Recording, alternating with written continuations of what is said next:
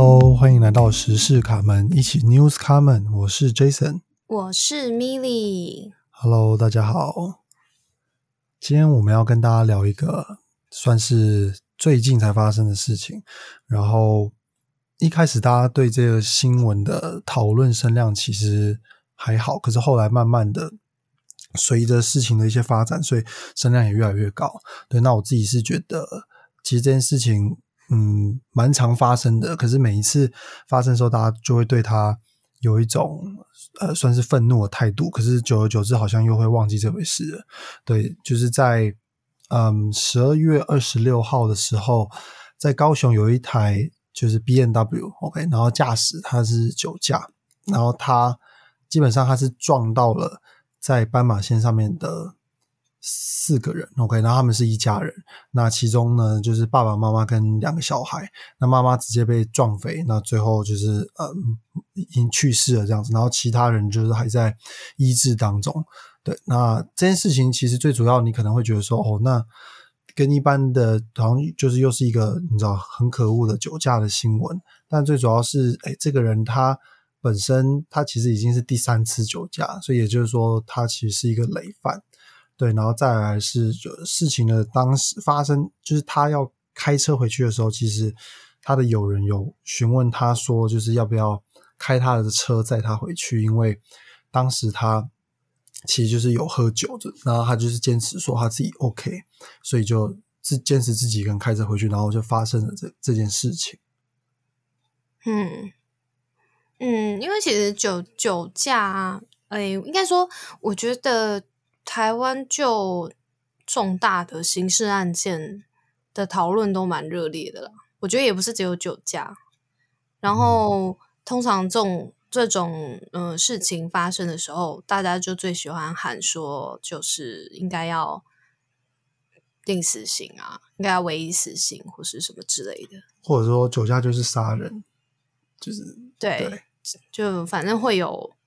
就是会跟死刑做连结啦，然后就又回到说，那到底死刑要要存续呢，还是要废止呢？死刑应不应该存在啊？什么之类的，就又落入这样子的一个讨论的循环当中。不过，我我觉得我自己有有一个小看法是，其实这些社会问题，嗯，很大家就是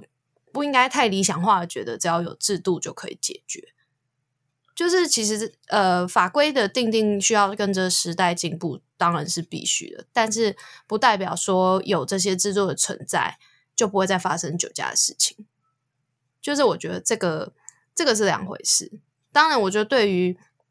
呃被害者的家属来说，当然会很痛心，会觉得说希望说自己的女儿是最后一个受害者或什么之类的。不过比较现实跟残酷的事情，就是这种事情就是会不断的发生。我觉得大家的想法应该是，呃，比较像是在于说，他们觉得可能刑度或者是罚金的相相关的一些处置，会让呃酒驾的人会觉得好像很轻，或者是觉得有一个侥幸心态，就会觉得说，反正我可能是呃，只要驾照吊扣两年之后。就可以再考，又或者是说我只要拒测，我可能就没事。就是本身因为刑责没有达到贺阻的效用，所以让他们存在在侥幸心态。我觉得大部分人都是呃，应该会是比较像是这样的角度去出发。对，当然也有可能就是说，就像你讲，就是即便定到很重，也不不代表这件事情不会发生。但至少可能会有一种贺阻作用，就你想象，可能如果你今天酒驾就罚一百万，把你车子没收，或者是就是好好我们刚刚讨论的唯一死刑，就这些东西发生的时候，会不会就有可能让一开始你的犯意，就是你想要做这件事情的时候，你的那个意愿，或者是呃你的那个那怎么讲 guts，就是会下降。我觉得大家比较像是这样的心态去去想这件事情。嗯。或许是吧，因为我觉得你会这样想，其实某程度你就是觉得只要重刑化就可以解决所有的问题，所以你会觉得说要透过刑度的增加去遏阻，呃，酒驾的发生或是杀人事件的发生。所以我觉得我才会有提出我刚刚的一个小看法，是我觉得就算你定的再怎么高，一定有很多人不知道啊。嗯，但其实关于酒测或者是嗯酒驾的法规法则或者是刑法上面的处罚，近几年都有一直在修正，然后它都是往比较重的处罚去做修正。然后像你刚刚讲到拒绝酒测这样子的一个行为，过往的话可能是罚可能是九万，但是现在的话，第一次拒测就是十八万。而且它拒测就是只说，你就算你有停下来，但是你不只要你不吹啦，简单来讲就是只要你不吹，就算拒测嘛。然后如果就是拒绝吹那个就是酒精浓度的那支，对，就是那个酒精测量的，应该测量仪还是什么。然后同时除了罚钱之外，不是罚完钱你就可以走了，是你的汽汽机车，如果你是骑机车被被抓到也一样，就是你要。你的那个汽机车是要被保管的，他们会把你的汽机车就是移至到别的地方保管。跟你要去参加一些什么道道路安全讲习，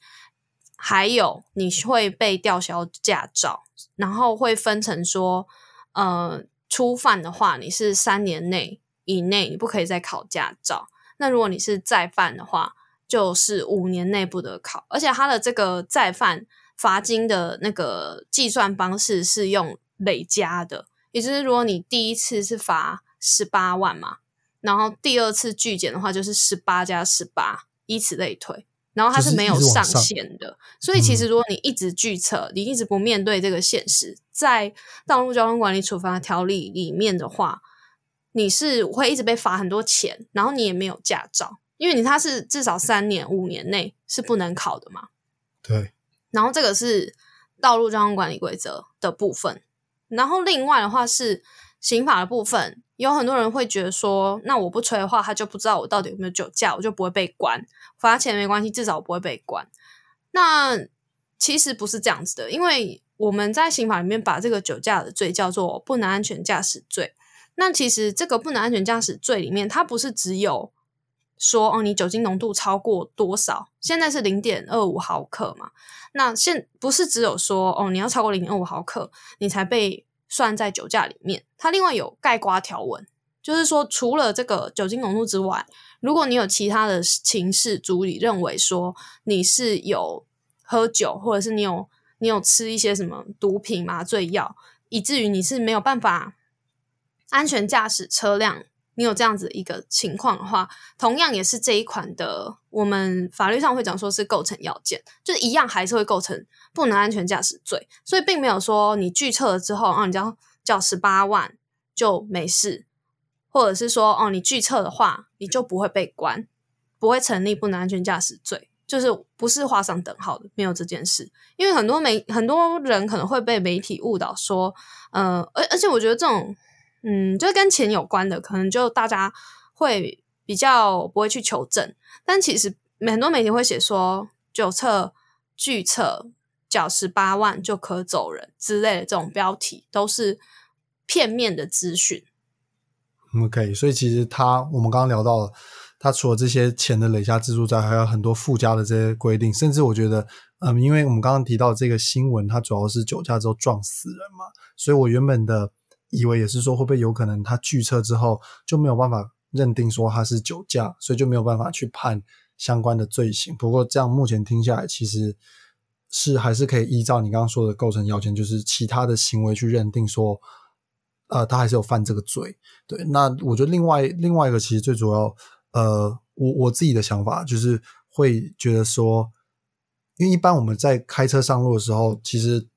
你一定都要考驾照，然后。也就是说，你不可能无照驾驶，然后再来是，我觉得喝酒开车这件事情，就是你明明知道自己是喝完酒之后，第一个你的反应会变慢，然后第二个可能就是，就像你刚刚讲，这个条文叫就叫不安全驾驶，就是你的行安全驾驶不能安全驾驶，对，你的驾驶能力会下降，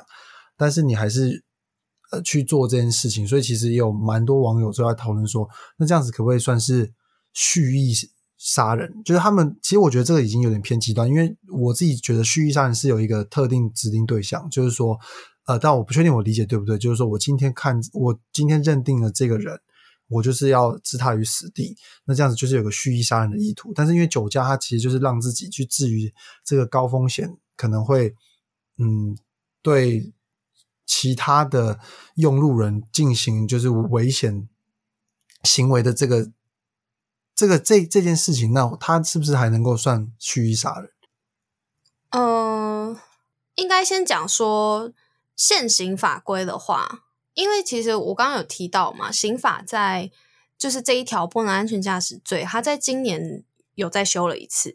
然后他在修法理由里面，他其实有嗯直接的就说，如果你是犯本条的罪，然后综合以上情一些情状，认为说哦，你对于造成别人死亡、重伤或伤害，你有。刑法里面所说的直接故意或间接故意，反正就是故意啊的情况的话，那呃，他有直接写说本来就应该依照杀人罪或者是伤害罪等等去论处。不过，我觉得这个意思就是说，呃，简单白话讲就是说，以其实以现行法已经可以这样子判了。OK，就是说以现在的这个情况，就是可以这样子去认定，可以认定是用蓄意杀人。他只是没有在不能安全驾驶罪这一条里面直接去写说，只要你酒驾，然后撞死人，你就是杀人。他只是没有写的这么直接。OK，对，只是说可以用这个现在的对立法技术是用我们所谓的叫做用加重结果犯，也就是说这个结果。所谓的这个犯罪的结果是比你想象中来的严重，叫做加重结果犯。然后他是他当然也有救致人于死或致重伤，他有加重刑度嘛？不然原本如果只是不能安全驾驶的话，是两年以下。哦，OK。那其实实务上也是已经有法院这样子判，就是说是酒驾，然后嗯，他是有撞死一个人。就是跟这次的事情有点像，他也是，呃，他其实撞到好像三个还四个人，然后其中有一个就是不幸就是去世。那可是我觉得这个，嗯，会比较难判断的原因就是，我们刚刚有提到说要综合一切的情情状去认定说他有没有故意嘛。那这个这个部分就会很。很看你遇到什么样的法官，因为像我刚刚讲到的这个案例，他是呃在一审的时候，法官他是认为说，他他是就是看那个监视器画面看得出来，他他就是一路车速都是一百多公里，然后蛇行还撞了分隔岛，看得出来他不能够安全驾驶，可是没有办法证明他有不确定杀人故意，所以他用的是我们刚刚讲的。加重结果犯去判，可是二审的时候，他有重新看那个监视器画面，然后他的认定就改了，他就觉得说，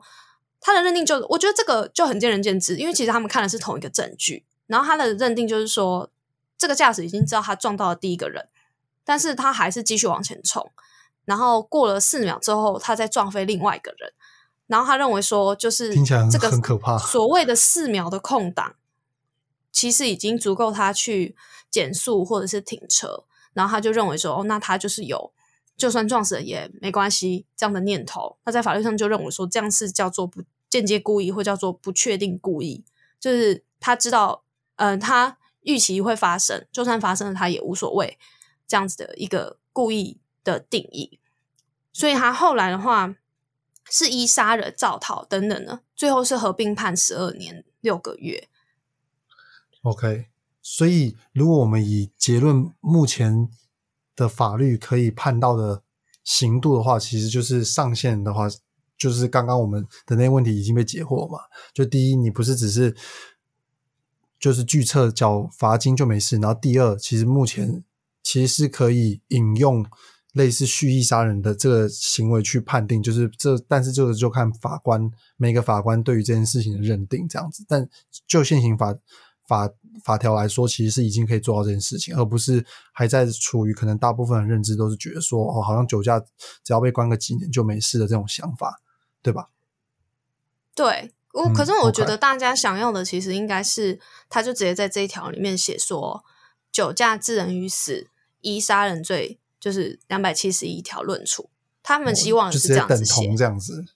对，因为嗯目前嗯是比较透过间接的方式，要看每个法官愿不愿意依照情节去认定嘛。就像今天嗯法务部部长听到这个新闻的时候，他只也只是出来说，哎，希望就是法官或检察官可以从重量刑嘛。那这个个从重量刑就是一直以来都是，嗯、法官他自由行政的可以决定的范围，所以这个部分就是就是大家在讨论觉得不明确，呃，或者是大家其实并没有了解到这么多，只是觉得说好像应该要等于就是蓄意杀人，嗯嗯嗯，对，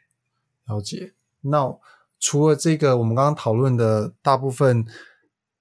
的人关注还有就是在意的点之外，其实各个不管是政治人物或者是其他的一些嗯有影响力的人物，他们也都有针对这件事情做出一些看法。那像呃黄国昌前呃前立委，他其实就有在脸书上面针对这件事情，他基本上他就是再一次的去抨击现在的执政党，因为呃我不确定大家记不记得，但是其实现在的执政党当初就有提过，就是酒驾是一件零容忍的事情，所以就他们会针对酒驾再去做更重的一个修法。那当然，的确我们现在看到法也是有修，但是就他的感觉可能是觉得做的还不够之类的，所以导致他又再一次的对政府做出抨击。那我觉得比较另外一个值得讨论的是，嗯，国民党的立委江启臣，他其实之前就有大概在五六月的时候就有提出过一次修法，他希望说就是针对酒驾的部分，可能就是像像是你刚刚讲到，就直接提高刑度到死刑，而不是用像这样子引介这个概念的方式让法官去认定。OK，然后另外第二个观第二个概念是他觉得车辆要直接没入，就我字面上的看的意思。我的猜测，他的意思是指说，就是你只要酒驾了，你的车子就是只会被没收。因为我们刚刚提到的很多就是拒测或者是那些其他行为，我们刚刚提到的车辆的部分，它是保管。所以保管的意思就是说，等到你之后考到驾照，他还会再还给你，对吧？可是他这个现在是说没入，所以就我的理解上面应该是直接只说，他就是车子就是直接充公的概念。所以你之后即便再考到驾照，你就要自己再买一台车。所以我这样理解应该是没错的吧？可是没入其实意义不大，因为我可以开别人的车啊，我没有一定要开我自己的车啊。那你不可能没入这个人他开的每一台车啊，所以没入我觉得意义很小诶、你只是在侵犯人民财产权啊，我觉得。因为你如果以规范目的来讲，你的嗯目的是你想要喝足酒驾的行为啊，可是你一直是把他的财产没收啊，他就他如果很有钱呢，那他就是再买一台车啊。对他来讲，你又没有禁止他买车，你也不可能禁止他买车啊，你也不可能禁止他开别人的车，所以这件事情完全没有意义啊。那如果针对他刚刚提到，就是提高刑度至死刑，所以就是我们刚刚讲的嘛，就是直接在这个罪里面，因为我们你刚刚讲到是两年以下嘛，所以现在就是有点像直接把刑度直接往上拉的概念嘛，对吧？而不是透过你刚刚提到就是间接的引用的概念。嗯，我我自己会觉得说，是不是要提高刑度是可以讨论的，因为本来法律的存在就是为了社会的需求所建立的制度，所以如果社会的共识真的觉得说死死刑就是零容忍，应该要提高刑度，或者是依照杀人罪的呃罪罪行去论处的话，也是可以做讨论，但是我还是回到我一开始讲的，我不认为这样可以解决问题，因为其实我们现在有一个制度，我觉得很多人都不知道。然后，因为我觉得实施的我不知道执行的状况怎么样，因为这个制度很新。去年的三月有一个新的制度叫做酒精锁，这个制度就是如果你你今天酒驾被吊照了，那呃，先姑不论你你那个多久以后才可以再重新考照。你这次考照了之后，你一定要装酒精锁，你的车的那个方向盘上面要安一个东西叫做酒精锁。这个东西是干嘛呢？就是呢，它会它要吹，确认你没有喝酒，你的你的车子才可以发动。然后好像每隔好像四十分钟还多久，你要再吹一次，确认你在开的过程当中才呃并没有就是偷喝酒。如果你没有做的话，你的车子会被锁死。哇，这个听起来，这听起来蛮硬的诶，就是他要这个在国外好像有蛮多国家有在有在实施，OK，呃，应该说就是也也跟我们一样有在实施，因为我们也是有实施啊。那如果他，但如果他假设又请副驾了，就其他人帮他吹，那这但这当然就没办法嘛。那只是说，如果就哦是现在现在就是，如果是你一个是你没装会被罚钱，请别人代吹也会被罚钱，全部都是在道路交通管理条例。但是呃，说到底就是你，我刚一开始就讲了，我觉得法律就是有极限，不管你是提高刑度，还是你要装什么什么样的东西，你没有办法全天候去监视你的人民啊。只是我会觉得酒精所比起酒精所比起什么提高死死刑度，就是什么或者唯一死刑，都来的有效啊，因为它很实际嘛。你是曾经酒驾过的人，那你就是要确保说你不，你比如说你的酒瘾已经戒了，或者是你你的习惯不会再又坏习惯不会再又犯了。而且像这些酒精所的费用或什么的，全部都是驾驶人自己要负担的、啊。了解，所以其实它有点像是会产生一个你未来在驾驶上面后续的影响。所以总体来说，其实这样子的规范远比于可能直接就判定他要关几年，或甚至是剥夺他的生命财产来说，可能更能够维护，就是让他有一个改善的空间，而不是就觉得说你就是因为酒驾过，你就是该死这样子，类似这样的概念呢、就是我觉得从比较实际的角度来看，我不认为贺阻就有用啊。就是你会定成死刑，就是你你的你就是坚信说贺阻有用嘛，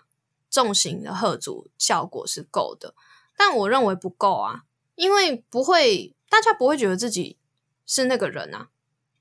大家不会觉得自己酒驾就会撞到别人啊，不然他们干嘛酒驾？如果他们觉得自己酒驾就会撞到别人，那他们就是杀人，不是不是不能安全驾驶啊。所以这个就回到，嗯，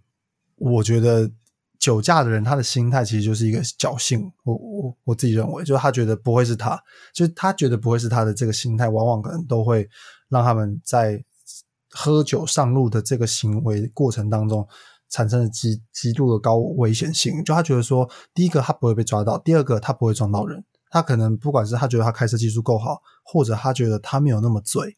就这些原因都是会导致他觉得说，在这段路程当中是会没事的。那这样子的行为其实就非常的不可取，对吧、对啊，那像前阵子那个艺人李国毅才被抓到酒驾，不是吗？这个也是那时候有爆出来啊。他说他只是想要帮他太太移车到移对面嘛，什么对对对，女儿喝满月酒，帮忙移车，他觉得没关系。呃，他的意思也不是说没关系，只是他觉得说哦一下下，所以我觉得很多人都是觉得啊、就一下下，我啊不完全可能是侥幸。那可是我觉得是，当然今天今天我们开头在谈论的这个 case 比较不一样，是他的朋友是有劝阻他的，所以呃，我我觉得法官会审酌这件事情啊，他的刑度应该不会太低。哦，因为就等于说他其实是嗯嗯，就是他其实当时候的状况已经是旁人有一直跟他说你你的状况已经很不适合开呃开车，可是还是坚持要做嘛，那就是他自己所做的决定啊。那那也很明显，他没有忙到他不能做，就是辨识自己在做什么。了解了解，对啊，所以我我个人觉得说，嗯，酒驾要不要重刑化这件事，我觉得可以讨论。就是如果大家认为说提高刑度会会有助于贺族的话，说实话，就是因为我们就是民主代议国家，大大家选出的立法委员，哎，我个人的立场就觉得就是这种素质，他们只提得出这种办法，那为什么他们不去研究酒精所要怎么样让它更更普遍，或者是更彻底的被执行？因为这是已经现在有的制度啊，你修一个法，你有多少的成本要付出？那你为什么不把酒精所制度实施好？而且我觉得酒精锁有药有用啊，你不是说你你装了之后你可以拿下来耶？嗯，它是有点像就是你永久就是卡在这边嘛，对吧？就我记得它的机制就是你直接锁在方向盘上面，然后就跟你刚刚讲的，每一次都要启动，而且我觉得每四十分钟这个机制其实也算蛮，就它有个 debug 的功能，就是有有些有些人可能觉得说，那我第一次吹就没事，那我又在那边偷喝，就它四十分钟就要就要吹一次，诶，所以它某种程度在这个过程当中，他也有试着要去对他在这个路程当中可能他又有想要喝酒再上路的这件事情，再做出了防范，那我觉得就有符合到你刚刚提到他尝试在这个行为过程当中真正的去避免这个行为，而不是只是去在这件事情已经发生之后而去对处罚那个就是本身做出这个行为的人，就是预防总是胜于那个嘛，就是事后才来去处罚那个人，对吧？对啊，我我自己是觉得，而且他。刚刚有提到啊，如果你你没有吹的话，它会锁死啊。锁死之后，你还要想办法开回那个原厂，才可以解开。哎，这整个都是很麻烦哎，因为你车子是被锁死之后，你轮胎不能动，所以你要找吊车。哇，靠，真的蛮硬的哎，这这个这这这个是真的蛮硬的。就是我觉得这种你已经当下眼前离你很近，可预期的不便，会远比一个很严重，可是你觉得离你很遥远的死刑来的。我觉得不能说是贺主效果，但是对我来讲，我会觉得啊，好麻烦哦。哦，我懂你可是这个这个就是会差在什么？你实际上有没有在执行？嗯嗯，对啊，对，因为真的说真的，酒精所这也是后来就我们在针对这个新闻做一些资料收集之后，才有知道有这个东西。对，那就显示说，其实大家目前对于酒驾的关注的点，还是在于说啊，这个犯出这件事的人就应该要。被怎么样怎么样子处罚，而不是在于说如何让酒驾的环境不要再发发生频繁的发生了，对吧？我觉得这个是可能我们未来可以去想的。那其实基本上这件事情，我们大概的想法跟一些结论就到这边为止。因为我们觉得，其实酒驾这件事情从一路以来，嗯，我相信大家的生长过程当中，你不管是有在关注新闻，又或者是可能亲朋好友都会有，就是陆陆续续这件事其实。一直都存在，那我觉得就回到我们过程当中讨论，就是都已经存在这么久，可是目前感，我记得我之前有看过一个资料，就我们的酒驾频率其实是没有下降的，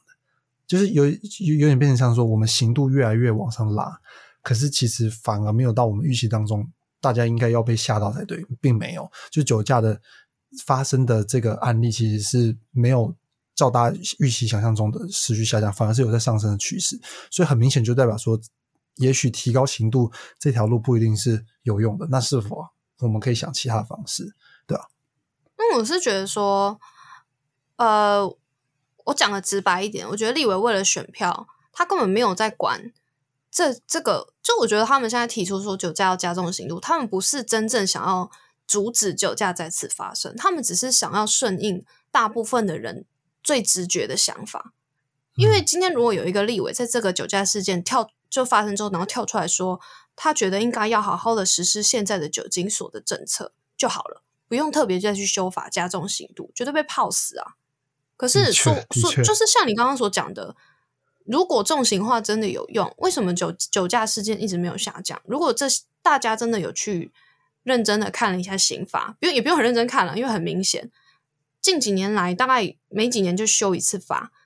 都修同一条。然后它都是往重型化的方向修，那酒驾的人数不是应该要下降吗？我们的人口也没有增长很快啊，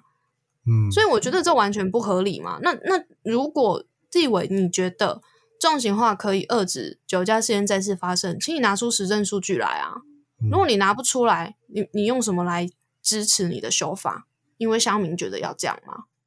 的确啊。好，那今我们今天呃这则新闻的讨论就到这边。那欢迎大家，如果你对于嗯这件事，不管是这件新闻本身，或者是你对于酒驾的事情，其实有一些呃呃其他的想法，也欢迎就是透过底下的留言链接来告诉我们，就我们都会就是一一的回复你们。对，那我们今天节目就先到这边喽，大家下期再见，拜拜，拜拜。